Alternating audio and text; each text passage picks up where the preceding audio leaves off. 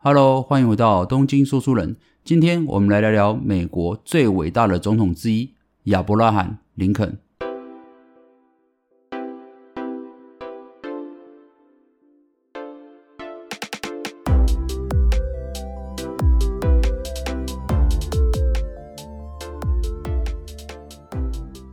那么讲到林肯啊，相信大家心中第一个想法是，林肯啊，谁不知道啊？他不就是带着美国打赢南北战争的伟大总统吗？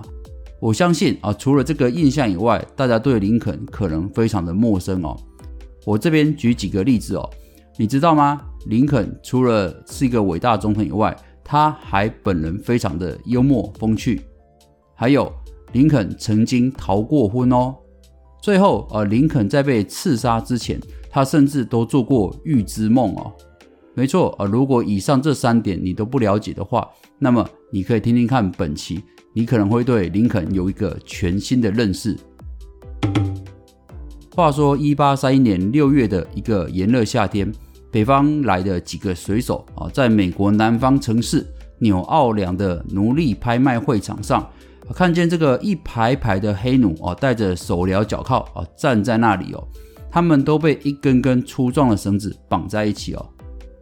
接着没多久，买家一个一个的走了过来，像买骡子买马一样仔细打量他们的身体哦，有时还走向前摸摸他们的胳膊啊，拍拍他们的大腿哦，看看他们是不是长得很结实，将来干活有没有力气哦。奴隶贩子则不住地用皮鞭鞭打黑奴哦，还用烧红的铁条烙印他们。这个时候，其中一个年轻的水手愤怒地说：“太可耻了！将来有一天有了机会，我一定要把这个罪恶的奴隶制度彻底打垮。”说话的这个人，后来他成了美国的第十六任总统，也是美国历史上最伟大的总统之一，也就是我们今天要聊的亚伯拉罕·林肯。那我们将时间推回一八零九年二月十二日哦，林肯出生在肯塔基州的开垦家庭，哈丁县霍尔以南三英里的一个小木屋。肯塔基州是美国中东部一个州哦，以纯种马和威士忌闻名哦。另外，我们常吃的肯德基也是以肯塔基州为发源地哦。用林肯自己的话说啊，他的童年是一部贫穷的简明编年史哦。小时候，他帮助家里搬柴火、提水、干农活等等。在他九岁的时候，啊，林肯的母亲就去世了。这对小林肯来说是一个很沉重的打击。幸运的是，一年之后，他的老爸啊跟一个叫莎莉的善良女性结婚哦。继母慈祥又勤劳啊，对丈夫前妻的小林肯充满了爱心哦，视如己出啊，经常督促他读书学习哦。林肯在十五岁的时候才开始认识字母，每天早晚都要走四里路的森林小路哦，到学校求学。而且他也没钱买这个算术书哦，所以特别向别人借哦，自己再用信纸大小的纸片哦，把里面内容抄下来，然后再用麻线缝合，做成一本自制的算术书哦。林肯夏天工作时候，也将书本带在身边，一有空闲就看书。中午吃饭时，也是一手拿着玉米饼，一手捧着书。他在被提名为总统候选人以后，曾经说过：“我能够达到这么一点小成果，完全是日后因应各种需要，实时自修取得的知识。”由于林肯家境比较贫穷哦，所以林肯这一生受的教育机会不多。他所受的正规教育总计加起来不超过十二个月哦。但是他还是在往后的岁月，透过自学，先后通读了莎士比亚的全部著作，读通了美国历史，还有许多文学书籍哦。他通过自学，使自己成为一个博学而又充满智慧的人哦。长大后啊，林肯离开家乡，独自一个人出外谋生哦。一百九十三公分的身高哦，总是给人一种沉稳忧郁的印象哦。林肯什么活都做啊。打短工，当过水手、店员、乡村邮递员、土地测量员，还干过伐木、哦劈木头的这种劳苦工作。不管做什么工作，他都非常认真负责、诚恳待人哦。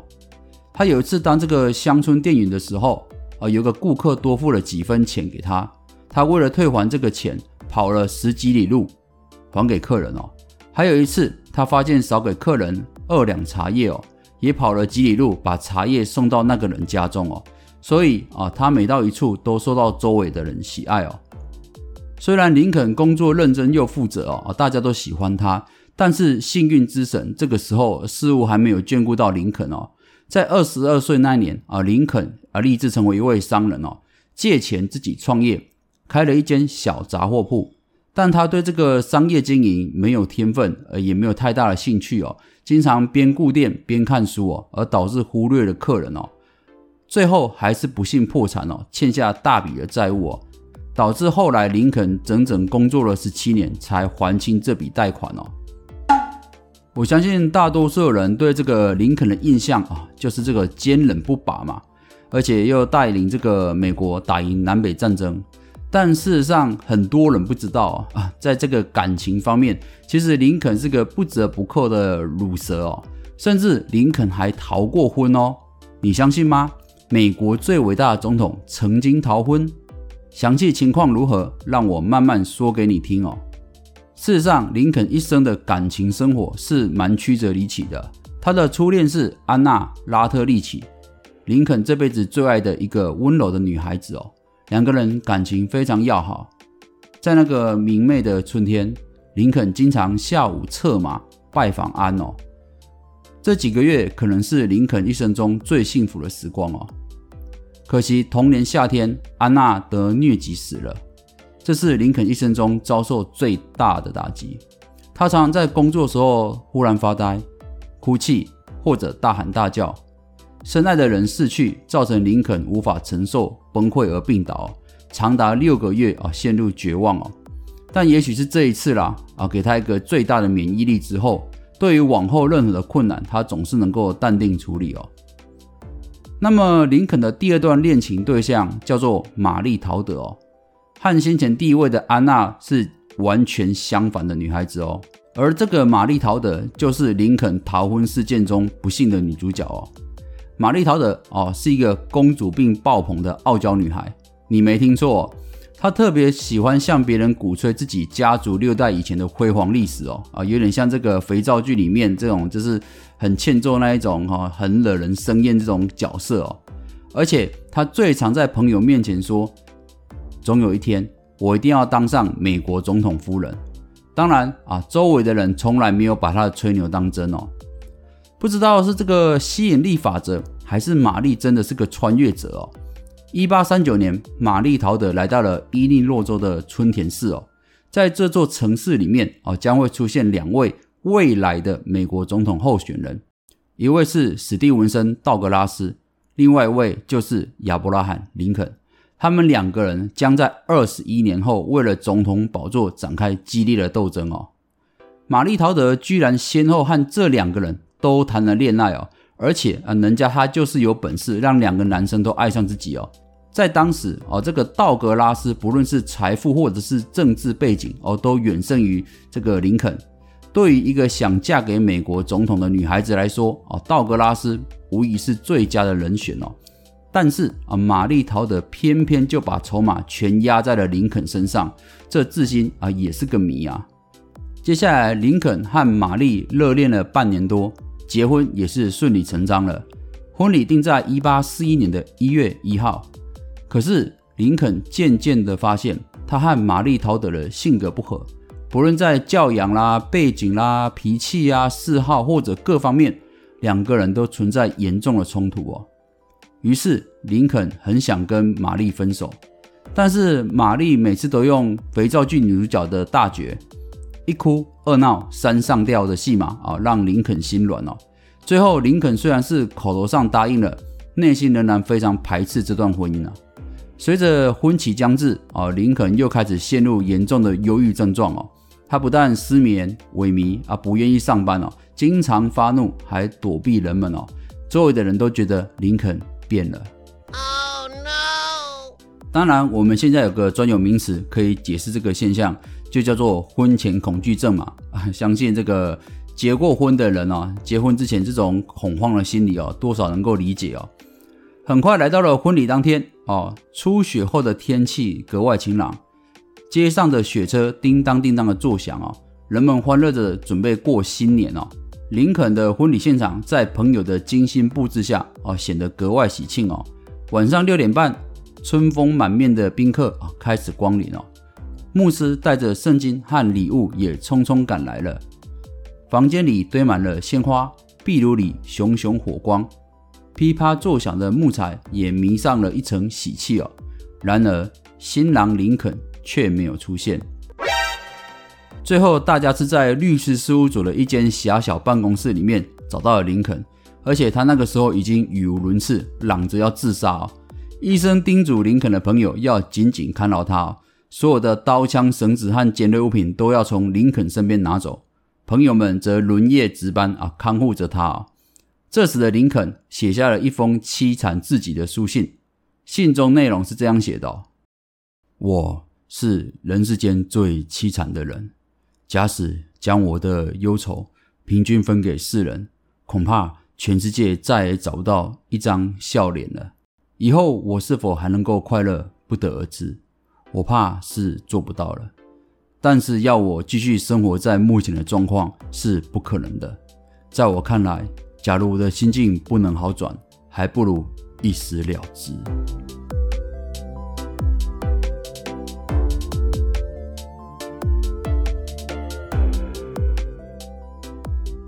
林肯就是这么不想跟玛丽陶德结婚哦，所以在之后的两年哦，林肯下定决心哦，不再跟他往来哦，希望玛丽可以忘掉他，改嫁他人哦。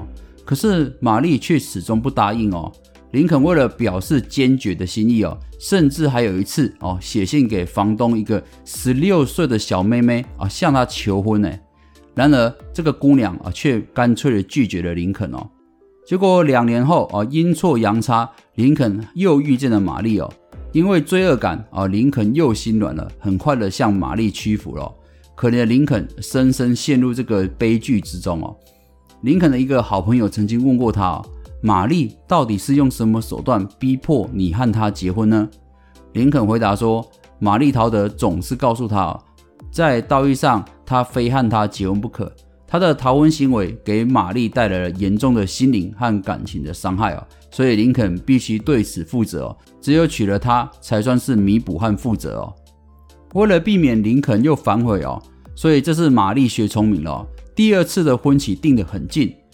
结婚当天，林肯正要前往婚礼现场，路上刚好遇到朋友的儿子哦。朋友的儿子问林肯要去哪，林肯居然回答：“我想是到地狱去吧。”可见的林肯多么不想结婚哦！说到这边，应该很多人认为啊，不想结婚就不要结啦。林肯这样拖拖拉拉，怎么看也不像是个伟大的人哦。事实上，这边也可以看得出来林肯性格中的缺陷哦。他是个性情中人，道德感在他性格里占据相当重要的成分哦。选择爱人的时候，他太在乎道义和对方的感受，明明自己内心相当排斥，却一昧臣服哦。不敢表达自己内心真正的感受，这种现象在现代的婚姻也常常屡见不鲜了。后来，林肯先后对法律和政治啊产生了兴趣。一八三六年的时候，在伊利诺州自学成为律师哦，奔走于广大的美国草原上，为人们解决诉讼和争端哦。林肯的政治标记啊，除了他高大消瘦的身形之外，再来就是他的幽默感哦。加上他本来就有这种忧郁小生的性格，哦更让人家觉得有这种反差的魅力哦。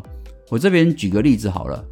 话说啊，有一次林肯当律师啊，作为被告的辩护律师出庭，原告的律师在法庭上将一个简单的理论哦翻来覆去讲了两个多小时，听众哦陪审团都听得不耐烦哦。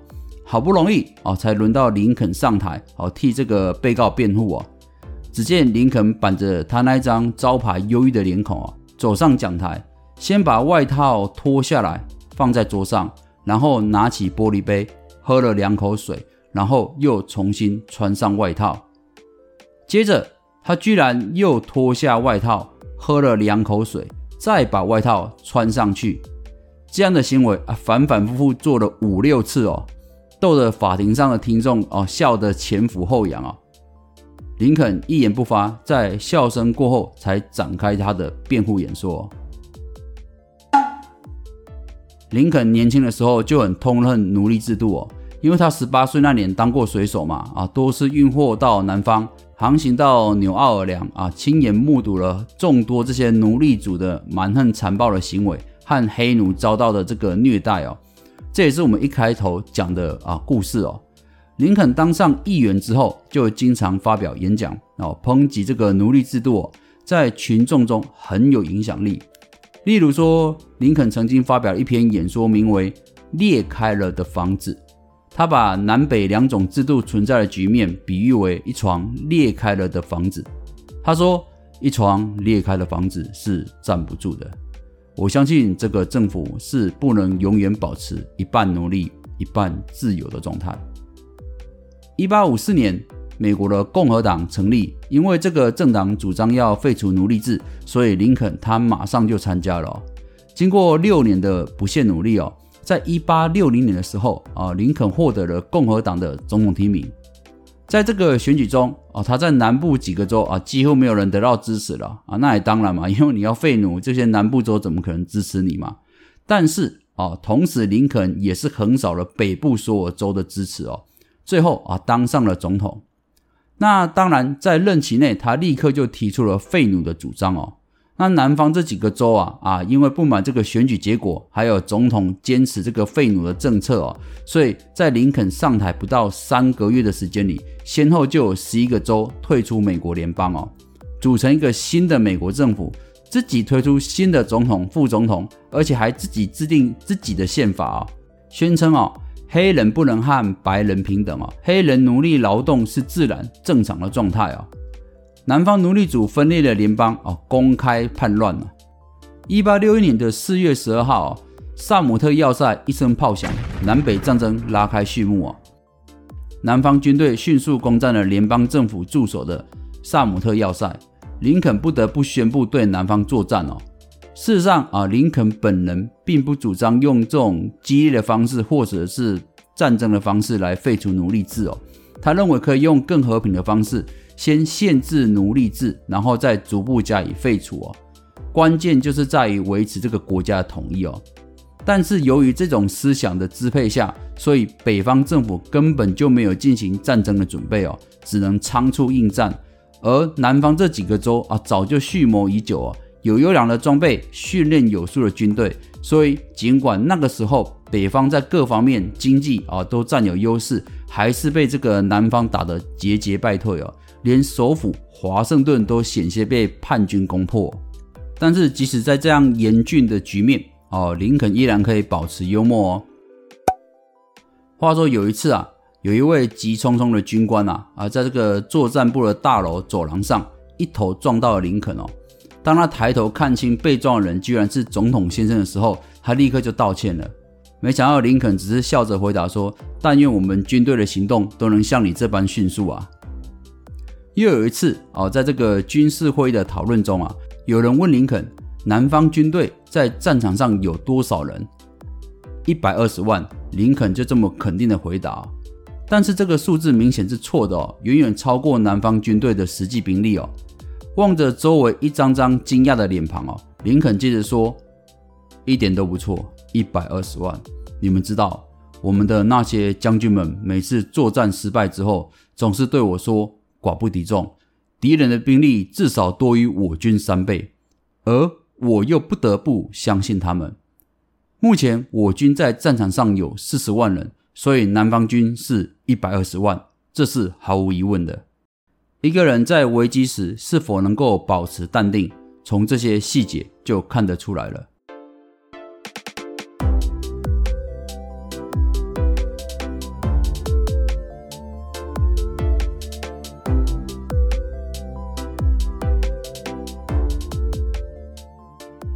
一八六四年，林肯成功连任总统。不过这个时候啊，北方军队在战场上节节败退哦，引起广大的人民不满哦。许多城市爆发示威游行哦，要求联邦政府采取措施扭转战局哦。这时林肯才想到，要打赢这场战争，必须调动农民的积极性，废除农奴制，解放黑奴哦。所以在一八六二年的五月，林肯签署了保地法。规定哦，每个美国公民只要你缴十元美金的登记费，便能在西部得到一百六十英亩的土地，连续耕种五年之后，你就可以合法成为这块土地的主人哦。这个措施从根本上就消除了这些南方奴隶夺取西部土地的可能性哦，同时也满足了广大农民需要地的需求哦，大大激发农民英勇参战的积极性哦。接着，林肯又在一八六三年一月一号正式颁布了著名的解放黑奴宣言哦，宣布哦即日起废除叛乱各州所有的奴隶制，解放后的黑奴可以直接参加联邦军队。并在战争结束后得到人身自由哦！宣布黑奴可以获得自由，从根本上瓦解了叛军的战斗力哦，也使北方军队得到雄厚的兵源。事实上，在这个整个南北内战时间啊，直接参战的黑人高达十八点六万人哦，而且他们作战都非常的勇敢，平均每三位黑人就有一个人为这场战争贡献了生命哦。保地法。解放黑奴宣言这两个法令的颁布是南北战争的转折点，战场上的情势啊变得对北方越来越有利了。时间来到了一八六三年的七月一号，南北双方在华盛顿以北的格底斯堡展开内战以来最大规模的一次战斗，双方激战了三天三夜，北军重创南军，使南军损失了三点六万人，从此。北方军开始进入反攻，而南方军就只能防守了。最后，经历了长达五年的革命性战争之后，一八六年四月啊，美国南北内战终于结束，以北方胜利而告终哦。这个时候，功勋卓著的美国总统林肯，他自己却说，希望自己在卸任之后回到家乡开一间法律事务所，过着简单平凡的生活。事实上，在美国，南北战争也被称为继独立战争之后的美国第二次革命哦。林肯啊，成为黑奴解放的象征。但是，南方的奴隶主虽然战败了，却对他非常的仇恨哦，也导致后来的林肯遇刺案。讲到林肯遇刺啊，不是第一次了。事实上，早在1861年的时候哦，林肯从家乡前往华盛顿哦，宣誓就职总统的时候。美国南方就已经派了特务哦，计划在路上刺杀林肯哦。但是哦，林肯先得到了情报，从另外一条路来到华盛顿，就避免了被暗杀。那在林肯就任之后哦，南方军更频繁的刺杀活动哦，一心想杀死林肯，甚至有些缺钱的人哦，在报纸上刊登了说他可以当人体炸弹的广告哦。他说。我愿意前往华盛顿击毙林肯哦，只要南部联邦愿意出资一百美元做我的安家费哦。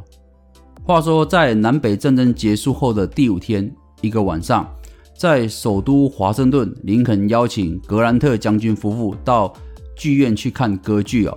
这部剧的剧名叫做《我们的美国表兄弟》哦。其实这也是隐喻的希望可以和平啦。那在歌剧院演出的过程哦，十分精彩。剧情慢慢发展到了高潮，这个时候，一个黑影悄悄走进了总统的包厢。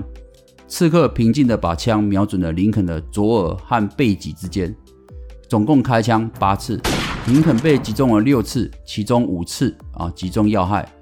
然而，这个现场一千六百多名的观众中，很少人听见枪声，甚至坐在旁边的林肯夫人和几个陪同看戏的人都对枪声没有太大的惊吓。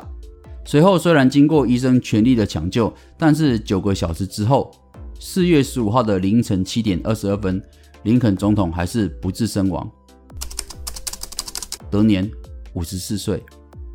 据调查显示啊，这个凶手叫做布斯哦，他是一个小有名气的演员哦，他很同情这些南方奴隶主，而且在案发的前几天啊，他就已经喝醉酒了，扬言说他要干掉林肯哦，使自己名垂青史哦。林肯遇刺之后，这个凶手布斯哦啊就一路往南逃哦，但由于政府展开了全国性的搜查哦，最后布斯被发现在一个锁着的猪圈里面哦，被外面的警员用枪打死了。讲到林肯遇刺案啊，最诡异的就是哦，林肯曾经做过预知梦了。相传在林肯遇刺之前，他就有两次预感哦。第一次预感是在被刺杀的前几天哦，林肯做了一个噩梦哦。在梦中，他走在白宫的走廊上，听到许多人都在伤心的哭泣哦。他走出自己的房间，经过一间又一间的房间，最后来到一个小小的房间里。他看见这个房间正中央摆着一副担架，担架上有一具尸体，周围站满了泣不成声的人。他就问了身旁一个士兵说：“谁死了？”士兵伤心的回答道：“说总统被暗杀了。”隔一天，哦，林肯醒过来的时候，告诉了他的太太，大家都感到十分不安哦。没想到过几天，林肯的预感就变成了事实哦。第二次预感是要去看歌剧的当天哦。据林肯身边的人说，在去陆军部跟将军会合的途中啊，林肯突然有一种极度不祥的预感。他曾经停下车犹豫哦，到底要不要去看这部歌剧，还是直接回家？不过最后他还是放弃了回家的念头哦。但是啊，林肯为了自己的安全，他还是亲自要求当时的作战部长哦，斯特顿要求派一名叫做艾克特的陆军上校来做自己的卫兵。但是作战部长告诉总统，艾克特早就在当晚安排了其他任务，所以后来只委派一名叫做布莱恩的军官作为总统当晚的警卫官。而事实上，艾克特那一晚根本就没有执行什么任务，他在家里待了一个晚上。作战部长为什么要说谎呢？这边就牵扯到了阴谋论。